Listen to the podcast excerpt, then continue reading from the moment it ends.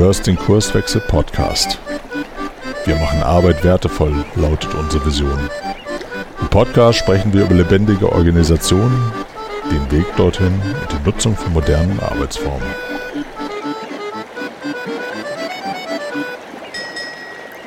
Moin Moin und herzlich willkommen im Kurswechsel Podcast. Hier spricht mal wieder der Frank und es ist Zeit für eine neue Episode. Ich freue mich, dass ich heute mal wieder zwei Gesprächspartner in der Leitung habe. Hallo Julia, hallo Sven. Hallo von hallo. uns.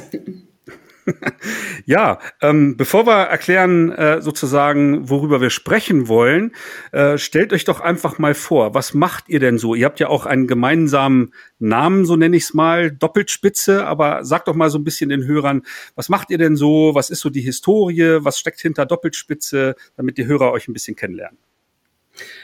Ich starte mal. Ähm, Im Normalfall sagt Sven dann immer Ladies first. Das führt dazu, dass ich alles erzählen muss und er nicht mehr so viel.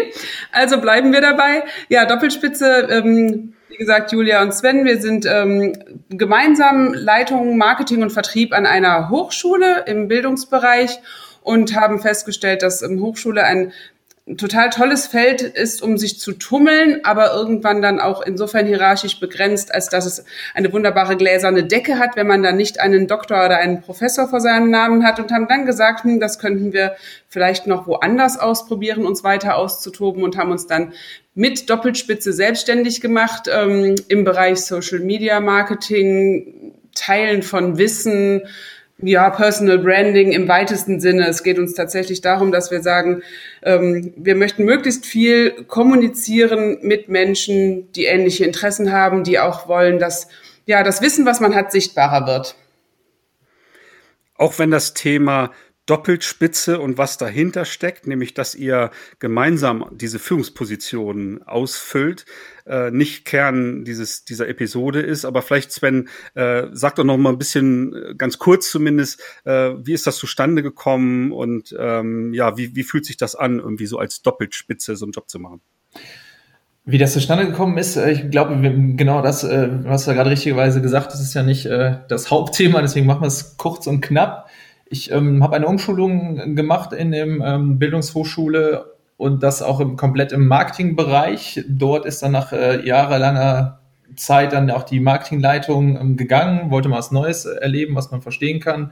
Es wurde eine externe eingestellt, die es nicht so gut hinbekommen hat und es drohte im Endeffekt das Team auseinander zu springen. Und ähm, Julia ist äh, ja schon etwas länger im Unternehmen tätig gewesen oder immer noch und ähm, ja wurde so als Feuerlöcher in unsere Abteilung reingeholt. Feuerlöcher, weil sie schon sehr viele Abteilungen durchlebt hat, wo sie das machen durfte. Und da hat, da hat sich herauskristallisiert, dass wir eigentlich eine Sprache sprechen, und zwar die äh, für Menschen nah zu sein. Und äh, genau das eigentlich auch ähm, ja, das Unternehmen voranbringen wollten. Und dann haben wir uns ähm, zusammengetan, viele Gespräche geführt und gesagt, äh, wir können das ja gerne mal zusammen versuchen. Ähm, von der Geschäftsführung war das halt aus, äh, betrachtet, dass Julia das ein paar Monate macht und ich habe gesagt, entweder ganz oder gar nicht, weil ich keine Lust hatte auf diese, dieses Hin und Her. Und deswegen ähm, ist das im Endeffekt so entstanden, dass wir gesagt haben, okay, dann machen wir das ganz. Julia dann auch gesagt hat, ich gehe von der Teilzeitstelle in eine Vollzeitstelle wieder. Und so, äh, ja, so hat äh, quasi die wilde Fahrt begonnen. Und die wilde Fahrt geht immer weiter und immer weiter, was sehr schön ist. Ja, allein das ist ja schon eine, eine coole Geschichte, aber die ist ja nun mal schon erzählt worden. Es gibt auch Podcasts äh, dazu, die verlinke ich auch gerne in den, in den Shownotes.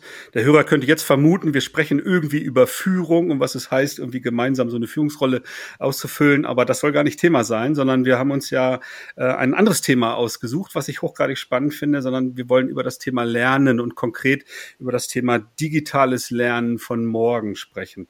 Ähm, dann lasst uns mal einsteigen. Ähm, warum ist eigentlich Lernen aktuell so wichtig? Warum hat das auch immer wieder so einen, so einen Fokus in den Diskussionen? Ich weiß nicht, wer starten möchte.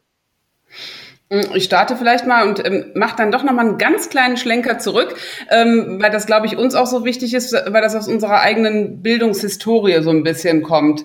Auch da wieder dieser Hochschulhintergrund. Also ich habe ganz klassisch studiert, irgendwann an der Uni Köln, VWL, das war so, ja, wenn man nicht wusste, was man, was man machen sollte, dann hat man BWL gemacht. Und wenn man vielleicht ein bisschen von dem BWL weg wollte, dann hat man VWL gemacht, war auch nicht viel kreativer.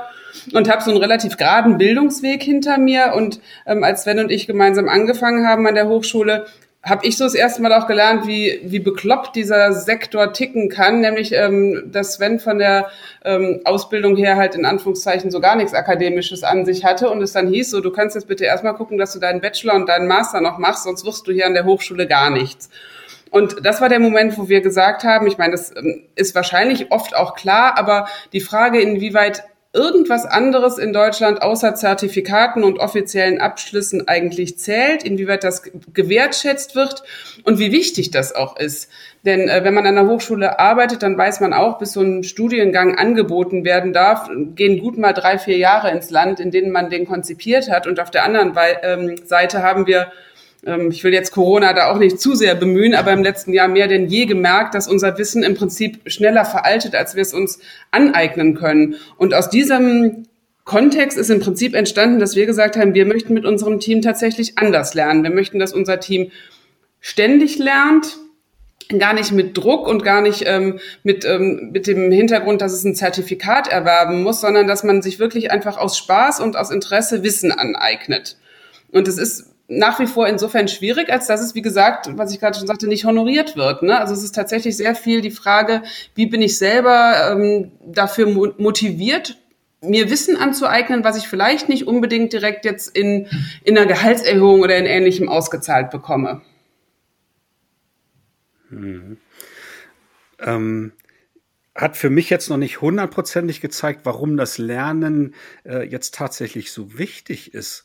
Also ich könnte ja auch sagen, okay, wenn ich irgendwie aus der Schule komme oder mache ich eine Ausbildung oder irgendwie ein Studium, dann höre ich einfach auf zu lernen. Warum braucht es das heute so? Oder ist es gar nicht so? Vielleicht ist das äh, gar nicht so notwendig. Wie, wie guckt ihr da drauf? Ich glaube, man muss das, glaube ich, von äh, zwei verschiedenen Perspektiven betrachten. Zum einen, wenn ich jetzt sage, Lernen ist wichtig, kommt es auch immer auf die Person selber an für mich war Lernen wichtig, weil ich stand vor einem Punkt und habe mir gesagt, ich muss, also das war tatsächlich zu diesem Zeitpunkt noch dieses, ich muss lernen, um meine Familie zu ernähren, um weiter voranzukommen, weil mit meinem vorherigen Berufsleben, mit meiner vorherigen ähm, ja, Karriere war irgendwann auch Stopp in diesem, in, in diesem, in meinem neuen Job. Und deswegen war für mich einfach äh, das Lernen sehr wichtig, weil ich gesagt habe, ich möchte etwas erreichen für mich, möchte natürlich etwas erreichen für, für meine Familie. Also lerne ich nochmal etwas Neues. Jetzt zurückblickend betrachtet, man wird ja tatsächlich irgendwie älter und reifer, hätte niemals gedacht, dass meine Eltern damit recht haben. Aber jetzt ist das für mich einfach immens wichtig, etwas Neues zu lernen, um, weil, äh, weil ich einfach Spaß daran habe, weil ich über etwas reden möchte. Ich möchte gerne mich, mich mit neuen Sachen beschäftigen, weil ich Spaß daran habe, um zu schauen, kann ich was damit erreichen? Klappt das wirklich so, wie, wie äh, man es, ja, wie es beschrieben wird, aber wie, wie man es liest? Und vor allem, ich möchte es einfach selber erleben, selber fühlen, selber lernen, selber wissen und auch selber scheitern. Das ist für mich halt immer sehr, sehr wichtig. Ich glaube, es ist tatsächlich auch ähm, eine Methode, um mit der zunehmenden Informationsflut besser klarzukommen. Also die, ich möchte, ich glaube, ich weiß nicht, es gibt mit Sicherheit Jobs, du hast gerade eben ja selber gesagt, ähm, muss ich das immer tun. Es gibt nach wie vor mit Sicherheit Berufe, wo das nicht notwendig ist oder wo das oder wie Sven sagt, es ist eine sehr individuelle Sache, ob man tatsächlich die ganze Zeit lernen muss. Ähm, aber es, es, wird Berufe geben, die, ohne dass ich mich weiterentwickle, ähm, aussterben. Das, da können wir uns relativ sicher sein. Ähm, wenn man in der Geschichte zurückblickt, ist das auch vorher schon passiert und die Geschwindigkeit, dass das passiert, die nimmt extrem zu. Ähm, aber es ist tatsächlich auch, dass das, ähm, je mehr ähm, Nachrichten auf uns einprasseln, je mehr wir von der, vom Weltgeschehen mitbekommen, desto mehr Wissen brauche ich, um das zu filtern, um das zu verarbeiten, um für mich trotzdem ja letztlich in dieser Welt klarzukommen. Ansonsten habe ich oft auch das Gefühl, dass ich vielleicht verloren bin, wenn ich diese Informationsflut nicht verstehe und nicht für mich das rausfiltern kann, was für mein Leben jetzt relevant und wichtig ist. Hm. Vielleicht meine Sicht nochmal. Ähm, ich habe ja nun auch so eine klassische Karriere gemacht, BWL studiert, äh, in einem Konzern angefangen. Da bin ich dann über 20 Jahre geblieben. Auch äh, verschiedene Führungspositionen durfte ich dann bekleiden. Aber ich habe schon auch noch gedacht, naja, so Studium fertig, rein in Job. Jetzt mal gut mit Lernen. Jetzt wird geerntet. So, ne, jetzt kann ich das, was ich da irgendwie an Wissen aufgebaut habe, halt irgendwie anwenden. Äh, ich verdiene Kohle äh, und so verbringe ich jetzt so mein Leben. Leben. So, aber irgendwie nach einiger Zeit habe ich dann festgestellt, A, ist das langweilig und B, irgendwie verändert sich die Welt schneller, als das vielleicht äh, vor Jahrzehnten noch der Fall war. Äh, und wenn ich irgendwie mich damit weiterentwickeln will, habe ich gar keine andere Wahl, als die Augen und Ohren offen zu halten, links und rechts zu gucken, neugierig zu sein, hier und da mal ein Buch zur Hand zu nehmen, äh, mit, mit äh, Möglichkeiten des Internets, vielleicht äh, über YouTube oder andere Kanäle, mich irgendwie weiter zu qualifizieren, da irgendwie am Ball zu bleiben. Und ich glaube, ich würde das noch verstärken, was du sagst, Julia.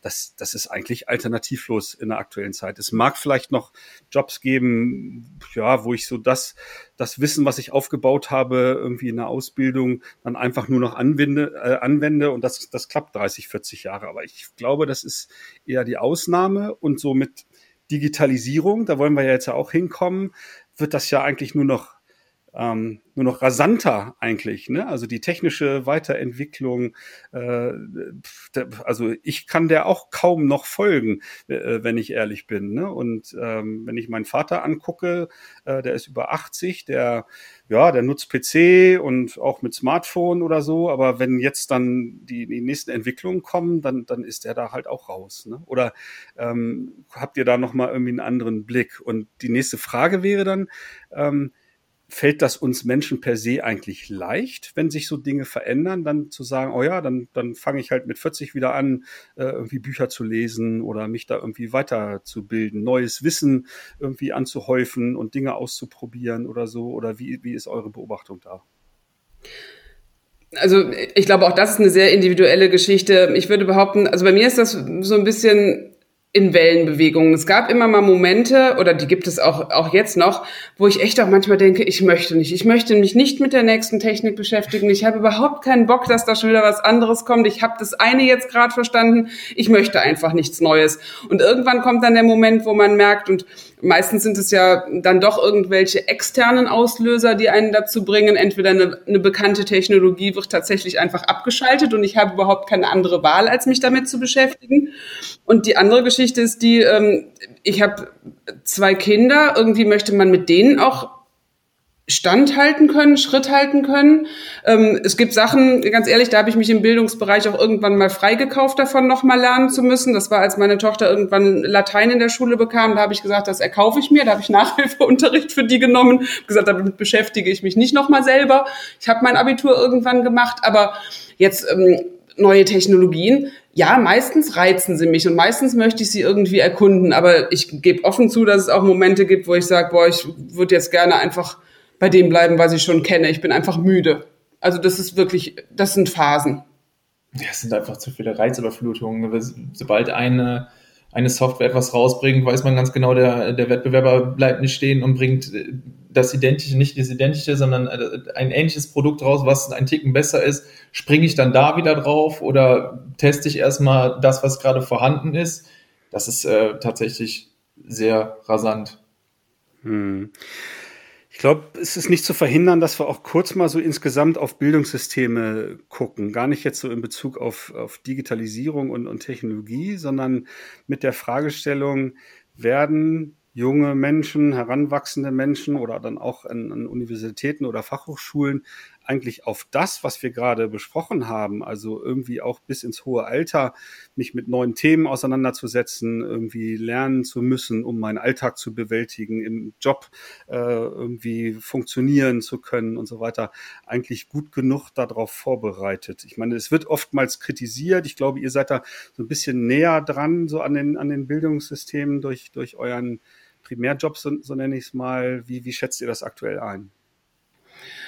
Also wir dürfen, also an der Hochschule müssen wir tatsächlich für unsere Hochschule sagen, wir haben, ähm, wir waren so gut wie nicht digitalisiert bis zum 13. März letzten Jahres und haben, da wir eine private Hochschule sind, innerhalb von 14 Tagen das ganze System einmal auf den Kopf gestellt und zwischen dem 13. März und dem 1. April waren alle Professoren in der Lage, digital zu unterrichten. Ähm, das heißt nicht, dass, dass die Bildung dadurch oder die Art zu lehren sich dadurch erheblich geändert hätte. Sie ist einfach erstmal nur digital geworden. Und ich glaube, das ist was, wo wir in der Bildung besonderes Augenmerk drauf legen müssen.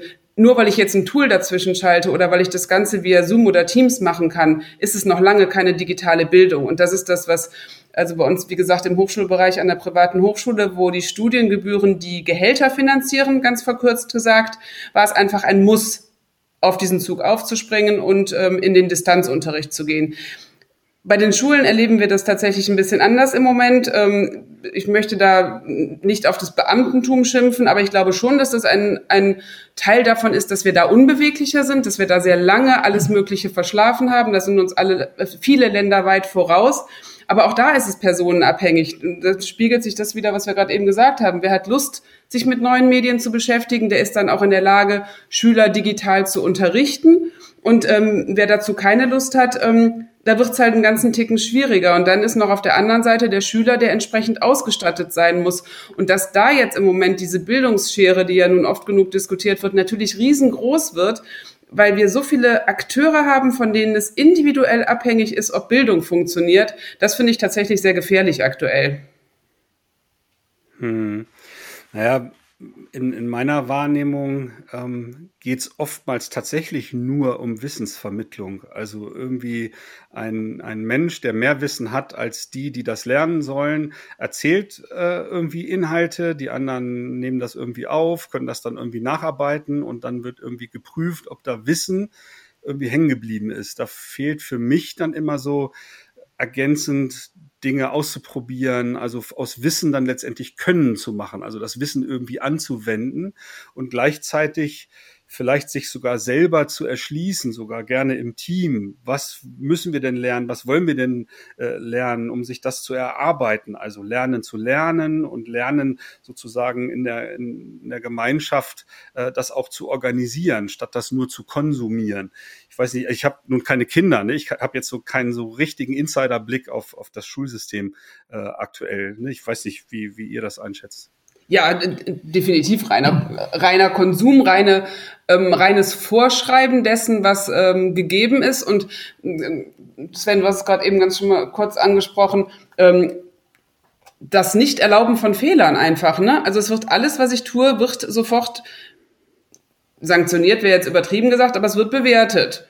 Und ähm, das führt dazu, dass ich versuche, etwas so gut wie möglich zu machen, und zwar wie der, der es mir vorgibt. Also es ist ein ganz starkes Abhängigkeitsverhältnis. Es ist kein Verhältnis, in dem ich mich entfalten kann. Kam doch eben, kann man auch noch in den Nachrichten, jetzt gibt's ja heute, gibt's ja auch die Zeugnisse. Und dann hat ein äh, junges Mädchen hat dann auch gesagt, ja, äh, ihr ähm, ähm, Homeschooling wird ja auch bewertet, aber sie geht nicht davon aus, dass sie schlechtere Note bekommt, weil die meisten Lehrer das sowieso nicht genutzt haben. Das fand ich, äh, das war schon erschreckend, weil in welchem Zeitalter leben wir?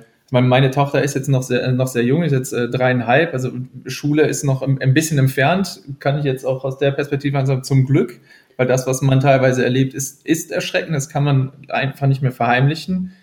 Es ist schon, ist schon erstaunlich, weil die Möglichkeiten sind ja gegeben, es ist ja eigentlich alles vorhanden. Wir sind auf der anderen Seite ähm, als ähm, Doppelspitze in unserem, in Anführungszeichen, Nebenjob, in unserer Selbstständigkeit in zwei größeren Förderprojekten drin, wo es darum geht, tatsächlich Bildung sowohl ähm, in einem in einer Kindertagesstätte und in einem Kinderhort zu digitalisieren. Und da sind wir ganz guter Dinge, dass das funktioniert, aber sehr, das ist sehr punktuell. Das, auch das ist sehr abhängig davon, inwieweit ein Einrichtungsleiter Interesse daran hat, sich an Förderprogrammen um das entsprechende Geld zu generieren, zu beteiligen und dann noch mit den entsprechenden Menschen diese Förderprogramme umzusetzen. Denn das bedeutet nach wie vor eine immense Mehrarbeit gegenüber dem Dienst nach Vorschrift. Ähm, aber diese, diese Programme sind, glaube ich, schon was, was uns hoffentlich da weiterbringen wird. Das braucht aber tatsächlich auch diese Akzeptanz zu sagen, na ja, so ein Tablet in der Kita, das darf da ruhig sein. Das stört auch nicht. Das macht die Kinder nicht blöder. Das macht sie tatsächlich fähiger mit digitalen ähm, ja, mit, mit, mit Tools und mit Geräten umzugehen. Und ähm, da kommt es dann tatsächlich auf unser veränderte, verändertes Verständnis an und auch darauf, ähm, ja, wie wir Vorbild sind. Eine ganz wichtige Funktion. Ich finde, unsere Lehrer in den Schulen, auch das ist jetzt sehr pauschal gesagt und stimmt mit Sicherheit nicht für jeden, aber viele von denen sind keine Vorbilder für die Kinder. Ja, ich glaube, es gibt da inzwischen schon ganz, ganz tolle Beispiele, ne, die entweder auf ähm, Engagement Einzelner beruhen oder wo gemeinsam irgendwie Konzepte ausgestaltet werden, um sich da selber erstmal reinzuentwickeln und dann genau solche Konzepte dann halt auch an die, äh, an die Schüler und Schülerinnen irgendwie weiterzugeben. Aber so ein bisschen neugierig hat mich jetzt schon gemacht. Ne? Also welche Möglichkeiten gibt's denn aktuell so für digitales Lernen, wenn, wenn wir da jetzt mal uns äh, annähern? Wie, wie stelle ich mir das das vor? Also optimales digitales Lernen, wenn ihr euch das wünschen würdet und die, die bestmöglichen Dinge zur Verfügung hättet? Oh, ich glaube, ich glaube, man muss sehr individuell auf die jeweilige Lernbiografie des einzelnen Menschen eingehen. Also wenn wir jetzt, ich gehe jetzt mal von unserem Team aus, das sind 40 Menschen, im Durchschnitt relativ jung und ähm, das, was du gerade eben schon mhm. sagtest, die haben tatsächlich bisher gelernt, dass man Wissen konsumiert. Das heißt, man muss es auch irgendwie vorgesetzt bekommen. Wir haben, ähm, als wir den Bereich übernommen haben, im Prinzip mal gesagt, so wir krempeln jetzt alles um und jeder darf auch jeden darf in Anführungszeichen so viel Lernzeit verwenden, wie er denn möchte. Also ihr dürft euch YouTube-Videos angucken, ihr könnt im Internet surfen, ihr dürft Bücher bestellen. Auch das äh, soll ja nach wie vor einige Menschen noch beglücken, so ein Papierbuch in der Hand zu haben. Und dann ist erstmal nichts passiert, weil mit dieser ganz offenen Aufforderung gar keiner im Team umgehen konnte. Und wir dann gemerkt haben, dass wir im Prinzip Stundenplan hört sich übertrieben an, aber mit jedem Einzelnen überlegen mussten, was ist deine Art, wie du gut lernst und wie machen wir dafür jetzt einen Plan, so dass wir uns von dem, von dem ganz strikten oder strengen Lehrkonzept einer Schule und einer Universität zu einem freien Lernen im Prinzip erst gemeinsam hin entwickeln müssen. Und manche brauchen da viel mehr Leitplanke, als wir das am Anfang vermutet hatten, weil wir gedacht hatten, boah, diese, diese Freizeit und dieses Freie, das macht doch bestimmt Spaß. Aber das hat die auch sehr verwirrt am Anfang. Also es geht darum, zum einen die Ressourcen zur Verfügung zu stellen, aber im Prinzip auch auf irgendeine Art und Weise den Lehrer, den man früher immer gewohnt war, vielleicht nicht zu ersetzen, aber doch so ein bisschen, ja, Begleiter zu sein dafür. Also das ist auch so unsere unser Verständnis dann von, von einer Führungskraft, die gleichzeitig ein Bildungsbegleiter ist. Ja, das ist genau das, was ich meinte, ne? dass, dass ich eher von klein auf lernen sollte, Verantwortung für meine Weiterentwicklung zu übernehmen, statt halt eben nur zu konsumieren, was ein Lehrer vom Pult aus oder ein Professor äh, irgendwie per Front Frontbeschallung da irgendwie absondert. Ne? So das Thema Verantwortung, glaube ich, spielt da eine, eine große Rolle. Ähm, habt ihr denn irgendwie so bestimmte Trends, ähm, die ihr beobachtet, wenn es jetzt darum geht, bestimmte methodische Ansätze oder Tools oder, äh, oder ähnliches halt irgendwie zu verwenden bei euch im Team oder in den Organisationen, mit denen ihr irgendwie zu tun habt oder so? Oder ist es so einfach, irgendwie, äh, irgendwie Rahmen zu gestalten, Ressourcen zur Verfügung zu stellen und dann ein Stück weit irgendwie anzuschieben und jeder sucht sich seinen Weg? Oder, oder habt ihr konkrete ähm, Trends, die ihr da gerade seht? Ich glaube, da müssen wir so ein bisschen ähm, vielleicht nach Alter staffeln. Also wenn wir jetzt davon ausgehen, dass wir ähm, überlegen, wie man digital lernt, nehmen wir jetzt mal den Kita-Bereich, da ist es wirklich äh, zu überlegen, welche welche Spiele, die ich sonst spiele, kann ich auch digital spielen, ohne dass ich ähm, den sonstigen Spielrahmen einenge. Also die, die Frage ist, welche, welche guten Apps gibt's da einfach und dass, dass man im Prinzip auch den, den Erzieherinnen und Erziehern dort an die Hand gibt, wonach muss ich gucken, was für Qualitätsmerkmale müssen digitale Tools haben. Ähm, um dann zu entscheiden, was passt für jedes Kind und dann auch genau die Kinder zu beobachten. Ich meine, wir haben das selbst irgendwann während unserer Schulzeit ähm, vielleicht alle gelernt. Ich weiß, ich habe früher manche Leute konnten sich sämtliche Fußballspieler von allen Fußballclubs äh, merken, aber keine einzige Lateinvokabel. Also da ist einfach die Frage, warum, warum funktioniert das an der einen Stelle und warum funktioniert das an der anderen Stelle nicht? Und damit muss man sich sehr beschäftigen. Wir haben diese Woche mit, ähm, mit ähm, jemandem darüber gesprochen, ob dieses Homeschooling, das kann man ja so weit äh, treiben, dass es oft auch mit dem, mit dem Begriff des Unschooling verglichen wird. Und dieses Unschooling geht ja eigentlich davon aus, dass wir unseren Kindern gar nichts beibringen müssen. Und es ist auch eine Form des Homeschooling, sondern die entdecken die Welt selber und lernen dadurch. Das ist sehr, sehr frei gedacht und das funktioniert auf der anderen Seite dann vielleicht in unserem gelernten Gesellschaftsbild wieder nicht. Aber letztlich ist es so. Also wenn ich mit einem, mit einem Kind durch den Garten laufe und von einem Stein zum anderen springe und dabei zähle, dann wird es irgendwann zählen können. Und wenn ich mich an den Tisch setze und es muss Kästchen zählen, dann wird es das doof finden. Und so bleibt das äh, eigentlich ja, lebenslang. Mir machen manche Sachen Spaß, bei denen ich lerne und andere nicht. Wenn ich, wenn ich die Chance habe, um die ganze Welt zu reisen, dann werde ich mir irgendwann alle Hauptstädte der Welt gemerkt haben. Wenn ich die aus dem Atlas lernen muss, dann finde ich das doof. Also die Frage ist wirklich, ähm, wie lernen Menschen, wie konsumieren sie Wissen? Können, manche können das optisch besser, manche können das durch akustische Reize besser. Ich musste früher beim Lernen immer, ich habe alle Lehrbücher halb abgeschrieben. Wenn ich es einmal geschrieben hatte, dann wusste ich es. Manche können nur lesen und schaffen es. Du würdest dir alles immer anhören, ne? Ich würde mir mal alles anhören, ja. Also ab, abgeschrieben habe ich auch. Dann im Schulbus, das ist richtig.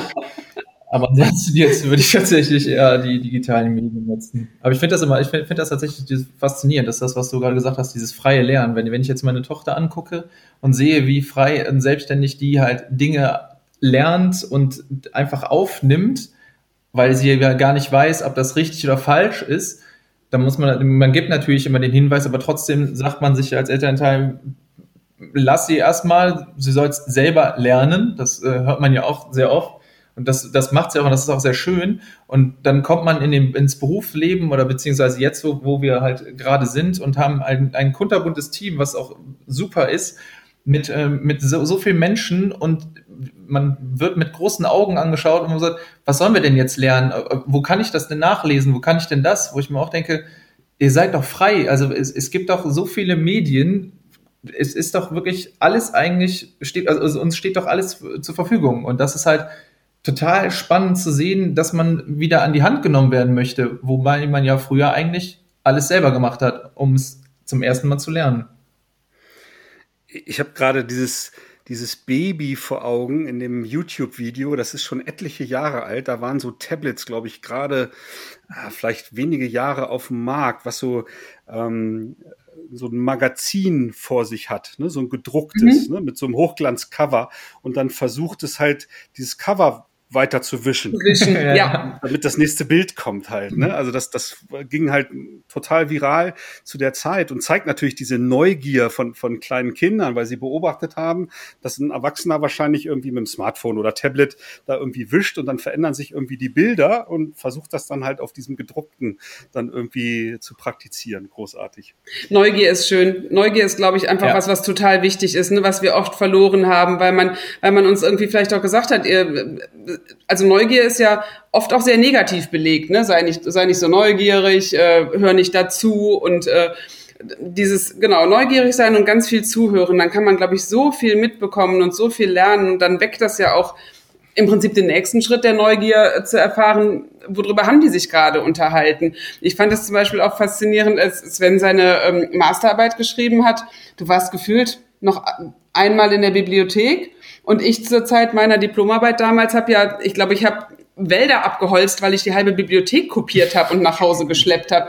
Und also da macht natürlich Erfahrung auch viel aus und das zu sehen und zu beobachten und dann so zu merken, wie cool es ist, wie anders man inzwischen lernt, dafür anzustecken und dafür neugierig zu machen. Das macht mich immer sehr traurig, wenn das jemand nicht versteht, aber es muss auch nicht jeder den ganzen Tag was Neues lernen wollen. Also da sind halt Menschen auch unterschiedlich. Aber du hast es ja eben auch gesagt, ich glaube, wir kommen einfach nicht umhin, dass wir Neues lernen. Ja. Irgendwann werden wir kein Geld mehr an der Kasse hinlegen. Und wenn wir dann immer noch Geld im Portemonnaie haben, dann ist es halt irgendwie blöd, ne? Das haben wir doch jetzt schon an der Kasse. Du hältst das Handy hin und hinter ja. dir die ähm, äh, ältere Generation schaut dich an und fragt dich, was macht der da eigentlich gerade? Der muss doch mal sein Geldbeutel rausziehen. Ja. Naja, da, da sind wir in der Tat noch so im europäischen Vergleich so ein bisschen ähm, ja, hinten dran, muss man leider, leider so sagen, ja. Ähm, ich ich würde gerne so, so einen Schritt weiter machen und mal so in Unternehmen oder Organisationen gucken. Ne? Mhm. Auch wenn ihr ja viel so äh, im, im, Bildungsbereich unterwegs seid, arbeitet ihr trotzdem auch in oder für ähm, Organisationen.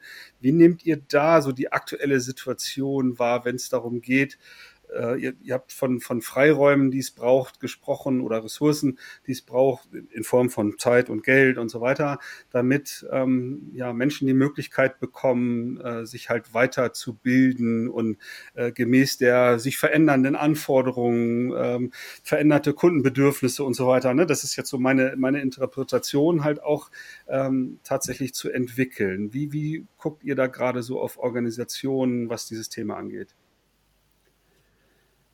Mm, wir müssen da mal ein bisschen aufpassen, weil wir, genauso wie wir uns kennengelernt haben, wir sind ja sehr viel in unseren schönen Bubbles unterwegs. Ne? Und wenn wir, wenn wir in dieser, in der New Work, New Learning Bubble sind, dann hat man das Gefühl, ganz viele Organisationen haben da schon Konzepte entwickelt oder haben zumindest irgendwie ein Bewusstsein und ähm, dafür entwickelt, dass man immer weiter lernen muss. Aber wenn man in den meisten Organisationen, in die wir reingucken, da gibt es ein Budget für Zertifikate im Jahr und da kann man irgendwo an irgendeiner Stelle im, im, im schlimmsten Fall nicht mal beim eigenen Vorgesetzten oder im eigenen Bereich, sondern bei einer Personalentwicklungsabteilung einmal im Jahr vielleicht irgendwie eine Fortbildung beantragen. Da sind wir wieder bei der Stelle, für die bekommt man dann auch ein ordentliches Zertifikat und die bekommt man vor allen Dingen in der Regel dann genehmigt, wenn sie dem Arbeitgeber nützt und nicht, wenn sie einem selber nützt. Die ist fachgebunden, die ist zweckgebunden und das ähm, ist tatsächlich unserer, unserem Empfinden nach immer noch der Standard in Organisationen. Ähm, also die Frage ähm, passiert tatsächlich bei uns im Unternehmen selbst auch. Wir sind mit unserem eigenen Bereich auch so ein bisschen eine Bubble im Unternehmen. Also unsere Geschäftsführung würde auch immer fragen, wenn wir eine kostenpflichtige Fortbildung für einen Kollegen anfragen oder ein kostenpflichtiges Zertifikat, wäre immer die Frage, was nützt das dem für seinen Job und wird er dadurch dann besser? Mhm. Und die Frage, ob man durch etwas, was, was den Neigungen eines Kollegen entspricht, besser wird, die ist natürlich nicht immer unmittelbar zu beantworten. Ich würde dann irgendwie behaupten, ja, der wird zufriedener, ähm, der bildet sich in einem Bereich fort, der über den Tellerrand hinausblickt. Das wird unserem Team auf jeden Fall langfristig nützen. Und dann kommt dann doch irgendwie das eine zum anderen. Dieser Kollege kündigt und dann kommt vom Geschäftsführer die Reaktion, naja, haben wir doch gewusst, der hat ja auch die Fortbildung in einem ganz anderen Bereich gemacht. Also das ist leider immer noch Standard in vielen Organisationen. Und habt ihr Ideen, äh, was Organisationen ja machen sollten, wenn sie denn dahinter kommen, Mensch, irgendwie müssen wir da was verändern? Ist es irgendwie, keine Ahnung, Geld? Äh, ist es irgendwie, keine Ahnung, den Leuten sagen, hier, nehmt euch mal Zeit und, und lernt mal was oder so? Ne? Wie, wie ist da so eure Empfehlung, wie Organisationen sich diesem Thema nähern sollten? Im Endeffekt ist es ja, es muss ja vorgelebt werden. Wenn ich es nicht vorlebe, dann kann ich, kann ich Geld anbieten, Freiraum einbieten, es wird trotzdem nicht genutzt. So charmant das immer dann klingt, aber ich brauche tatsächlich Vorreiter, wo man auch gucken kann und sagt, okay, was macht er da? Wieso bildet er sich gerade in dem Bereich weiter? Das hat doch gar nichts mit seinem Job zu tun oder warum liest er sich das gerade durch? Ist der, warum, warum hat er gerade den PC runtergefahren und hat ein Buch in der Hand? Das sind, das sind so Bilder für Leute im Kopf, die man sagen, die, die, die meisten kennen das nicht. Das ist das, was, was Julia immer sagt. Ne? Wir müssen immer aufpassen, weil auch wir sind ja auch eher in, in, in, in uh, New Work ähm, ja, Kreis sehr stark mit drinne. Deswegen die meisten sagen sich, das kennen wir doch, das haben wir doch. Aber viele haben das eben nicht und viele geben das auch gar nicht vor oder zeigen das, weil es, es muss vorgelebt werden. Alles andere hat einfach keinen Sinn. Das ist deswegen glaube ich sind äh, sind wir auch immer irgendwie auf diesen Trichter gekommen, weil wir haben mal was, was gelesen und dann auch gemerkt, da, da ist jetzt gerade was Neues rausgekommen, was eigentlich gar nicht, gar nicht so den, den, den starken Zusammenhang hat. Ach komm, wir nehmen uns mal eine Stunde und lesen das jetzt einfach mal und machen, fahren den Computer mal runter. Dann kommen halt auch unsere, unsere Teamleute rein und gucken uns an und wir haben dann teilweise halt auch einfach, äh, ja, eine Broschüre in der Hand oder ein Buch in der Hand und lesen was und das ist natürlich dann, was irgendwann ansteckt und das, äh, das muss vorgelebt werden. Genau, das braucht, ähm, wir haben ja eben gesagt, es braucht auf jeden Fall Zeit, es braucht aber auch tatsächlich manchmal optisch Raum. Also die Frage, ähm, schaffe ich es in, in jetzt sind wir sowieso im Moment ja nicht im Büro zusammenhängen. Insofern sollte es auf der einen Art und Weise einfacher werden. Wir haben aber tatsächlich das als kleinen Exkurs festgestellt, dass es im letzten Jahr zum Teil sogar schwieriger geworden ist, weil viel mehr in festen Strukturen gearbeitet ist, obwohl wir im Remote Work sind. Die Leute sich viel enger an die Zeiten halten, viel mehr am PC sitzen und viel weniger frei arbeiten als im Büro. Also im Büro gibt's dann vielleicht mal so eine, eine ähm, ja blöd gesagt, eine Sofaecke, wo man sich hinsetzen kann und man weiß, wenn da jemand sitzt, dann lernt er da an der Stelle oder dann macht er was anderes. Und das ist so dieser optische Reiz, den das auch auslöst. Und was dann tatsächlich ähm, auch nochmal ganz wichtig ist, ist, dass man ähm, feste Zeiten für den Austausch über das Gelernte schafft. Also welches Format auch immer, ob man tatsächlich so eine ähm, gemeinsame Mittagspause macht, wo einmal die Woche jemand ähm, berichtet, was er in der Woche Neues erfahren hat, was er Neues gelesen hat. Ähm, also auf der einen Seite Freiraum geben und auf der anderen Seite dem Ganzen doch einen strukturierten Rahmen zu geben, weil es sonst wieder im Sande verläuft. Ähm, sobald die Zeiten hektischer werden, sobald ähm, ja, Projekte irgendwie für, für eventuell wichtiger gehalten werden, als Lernen es gehalten wird, muss halt sicher sein, so freitags von 12 bis 13 Uhr setzen wir uns aber zusammen, da tauschen wir uns drüber aus. Und wenn wir feststellen, diese Woche hat irgendwie keiner Zeit gehabt, was Neues zu lernen, dann müssen wir uns an diese Zeiten nochmal gegenseitig erinnern. Also eine Mischung aus ähm, Flexibilität, es selbst zu tun, aber trotzdem einen Rahmen zu geben, in dem es ja nicht kontrolliert wird, aber indem es gewertschätzt wird, dass man es getan ja. hat. Wir haben auch mal was ganz Lustiges eigentlich gemacht. Wir haben auch mal ähm, äh, Kollegen übers Lieblingsbuch äh, präsentieren lassen. Dann wurde dann auch danach gefragt, ja, was, was hat uns das jetzt gebracht? Was haben wir denn jetzt da gelernt? Und dann war für uns einfach die Message, man lernt zuzuhören, derjenige vor uns steht, lernt halt äh, zu präsentieren und ihr habt einfach einen ganz anderen Blickwinkel. Ihr habt euch darüber ausgetauscht. Ihr habt, ihr kennt das Buch nicht, habt zugehört, habt aber Fragen gestellt. Ihr habt ja genau das gelernt, also im Endeffekt gelernt, etwas anzuwenden, obwohl ihr es nicht eins eins gelesen habt. Und das war, war dann eigentlich ein netter Effekt. Also es geht ja nicht nur immer darum, etwas zu äh, präsentieren, was äh, wirklich immer fürs Unternehmen von Nutzen ist oder was gerade gebraucht wird, sondern einfach wirklich rundherum. Hm.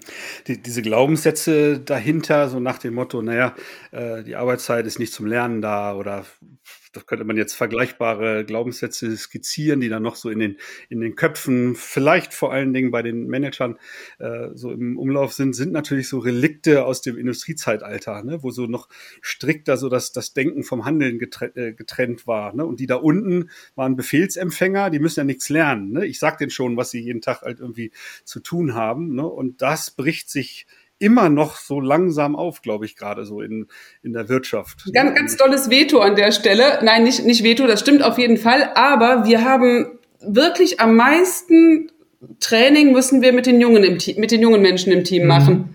Die kommen, die kommen irgendwie von der Schule und meinen, wenn sie jetzt arbeiten müssen, dann heißt das von acht bis fünf müssen sie arbeiten.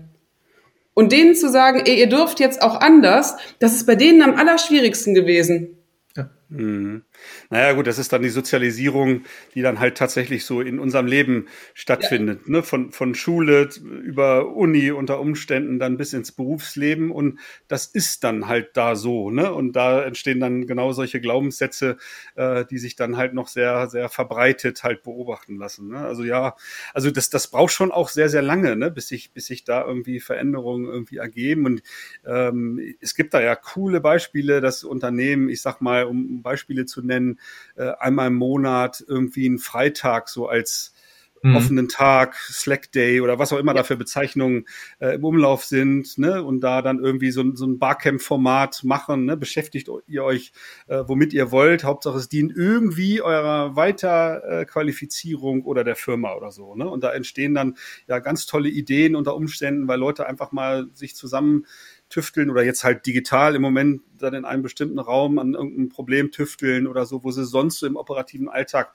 vielleicht dann auch nicht die Zeit oder die Muße halt einfach haben. Ne? Und dann verstetigt sich das, wenn es ja normal ist und wertgeschätzt ist, genau wie ihr sagt, ja, dass ich mich mal mit anderen Dingen ne, irgendwie kreativ auseinandersetze oder mal neue Arbeitsmethoden ausprobiere oder einfach mal was lese oder so. Aber ich, ja, ich beobachte das auch sehr stark, dass dann oftmals so beäugt wird, ja, darf ich das jetzt wirklich oder können wir jetzt wirklich diesen Freiraum nutzen, um halt irgendwie was komplett anderes zu machen oder so. Ne? Das ist immer noch so ein bisschen ah, unter der Decke, ne, habe ich so manchmal das Gefühl. Ne? Das ist schon echt schade Das, genau das und das ähm, auf der anderen Seite, dass wir auch nicht ablegen, dass auch da wieder was rauskommen muss. Ne? Also es muss auch tatsächlich ja, es kann ja jetzt theoretisch drei von diesen Freitagen geben, wo am Ende aber nicht rausgekommen ist, dass wir feststellen, boah, wir haben jetzt was Cooles Neues erfunden. Denn ähm, also wir, wir sind im Marketingbereich, bei uns heißt es ja immer, wenn man irgendwie ähm, irgendwelche Teammeetings hat, dann müssen das immer irgendwelche Brainstormings und Kreativrunden sein. Das kann halt echt daneben gehen, wenn man das die ganze Zeit geplant versucht. Ne? Also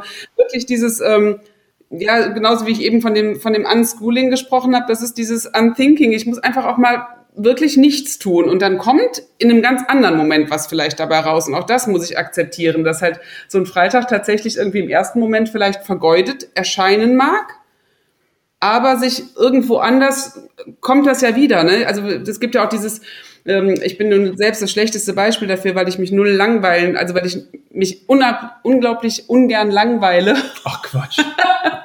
aber es gehört ja tatsächlich auch zu einer guten Erziehung dazu, dass sich Kinder mal langweilen müssen und nicht die ganze Zeit beschäftigt werden müssen.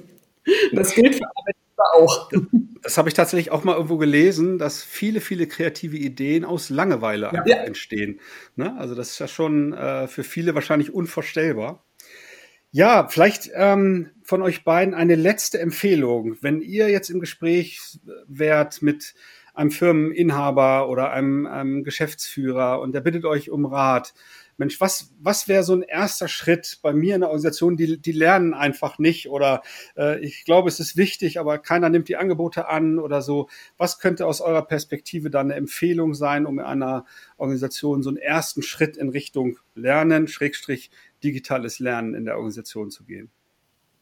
Boah, das ist, das ist wirklich total schwierig, jetzt aus dem Steg irgendwie was zu, was zu sagen, weil ich glaube, es wäre vermessen, wenn wir jetzt sagen, wenn das und das muss gemacht werden als erster Schritt, dann klappt das super, weil es kommt wirklich auch auf, immer aufs Unternehmen drauf an. Genau, ich, ich, bin grundsätzlich überhaupt kein Freund von irgendwelchen ähm, weiß ich nicht, Waldklettertagen oder ähnlichem, aber ich glaube, man, bei manchen Organisationen oder manchen Teams hilft das wirklich, also eine Raumveränderung und dann in, in so einer Raumveränderung oder an so einem Teamtag mal zu fragen, wann hast du oder was hast du zuletzt richtig gerne gelernt oder wie hast du zuletzt richtig gerne gelernt? Ich glaube, wenn sich jeder für sich selbst damit mal beschäftigt, dann machen sich die wenigsten Menschen überhaupt Gedanken drüber, wann sie gerne gelernt haben, weil Lernen einfach so negativ behaftet ist. Und wenn man das dann mal sammeln würde, in welchen Situationen Menschen zuletzt was richtig Cooles Neues gelernt haben und erstmal diese Fülle an neuen Sachen austauschen würde, dann wäre man schon mal ganz gut beschäftigt, weil ich davon ausgehe, dass wenn ich zehn Leute frage, wann hast du zuletzt was Cooles gelernt und was war das, dann habe ich zehn tolle Geschichten. Und wenn man damit startet, kann man vielleicht daraus was weiterentwickeln. Hm, genau, also das, das teile ich komplett. Also kleine Schritte halt machen, Dinge einfach mal ausprobieren, einfach tun, ne? nicht Ewigkeiten drüber reden ne? und einfach mal dann beobachten, ob irgendwie eine Wirkung erzielt wird, ob das irgendwie ja, anschlussfähig bei den, bei den Leuten ist, ne? Wenn die dann irgendwie begeistert nach irgendeiner Sache äh, das weitererzählen oder so, dann ist ja auch schon irgendwie ein, ein, Erfolg zu verzeichnen gewesen. Ja, also ich glaube nicht, dass es hilft, wenn man irgendwie fünf Weiterbildungskataloge auf irgendwelche Tischen verteilt und sagt, und sagt, sucht, sucht, sucht euch doch mal was aus und ihr habt ein freies Budget. Das ist lustig, das Geht wird bei manchen, bei manchen zieht das im ersten Moment auch mal, ne? Das ist das Gleiche, wie bei manchen Leuten immer noch das Firmenhandy zieht, was ich immer total seltsam finde. Ähm, Aber ähm, ich glaube wirklich, dass es, dass es so im Kleinen liegt und zu sagen, also wir haben ja wie gesagt, Corona nicht zu, zu äh, in, in Bezug auf Unternehmensentwicklung nicht zu positiv betrachten, aber allein so Sachen, dass man festgestellt hat, ey, ein Meeting kann funktionieren, wenn man zu zweit durch den Park geht.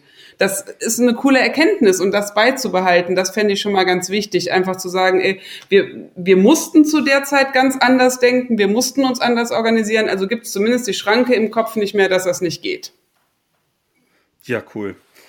Ich glaube, wir sollten es dabei bewenden lassen. Äh, ich habe echt einiges gelernt. Ich fand den Austausch wirklich super. Für die Hörer, wenn ihr Anregungen für uns drei habt oder ein Feedback oder Fragen ganz konkret, die äh, Kontaktdaten von Julia und Sven stehen auch in den Shownotes, äh, dann meldet euch gerne oder bei mir auch gerne an podcast.kurswechsel.jetzt oder irgendwie in den sozialen Kanälen, wo wir natürlich auf die Episode aufmerksam machen werden. Euch, für beid, äh, euch beiden natürlich vielen Dank für eure Zeit und eure Einsichten und Erkenntnisse und ja, äh, vielleicht mal bis zu einem nächsten Mal und vielen Dank. Ciao, ciao. Vielen Dank. Dankeschön. Schön, dass du wieder reingehört hast. Mehr Infos zu uns und diesem Podcast findest du unter www.kurswechsel.jetzt.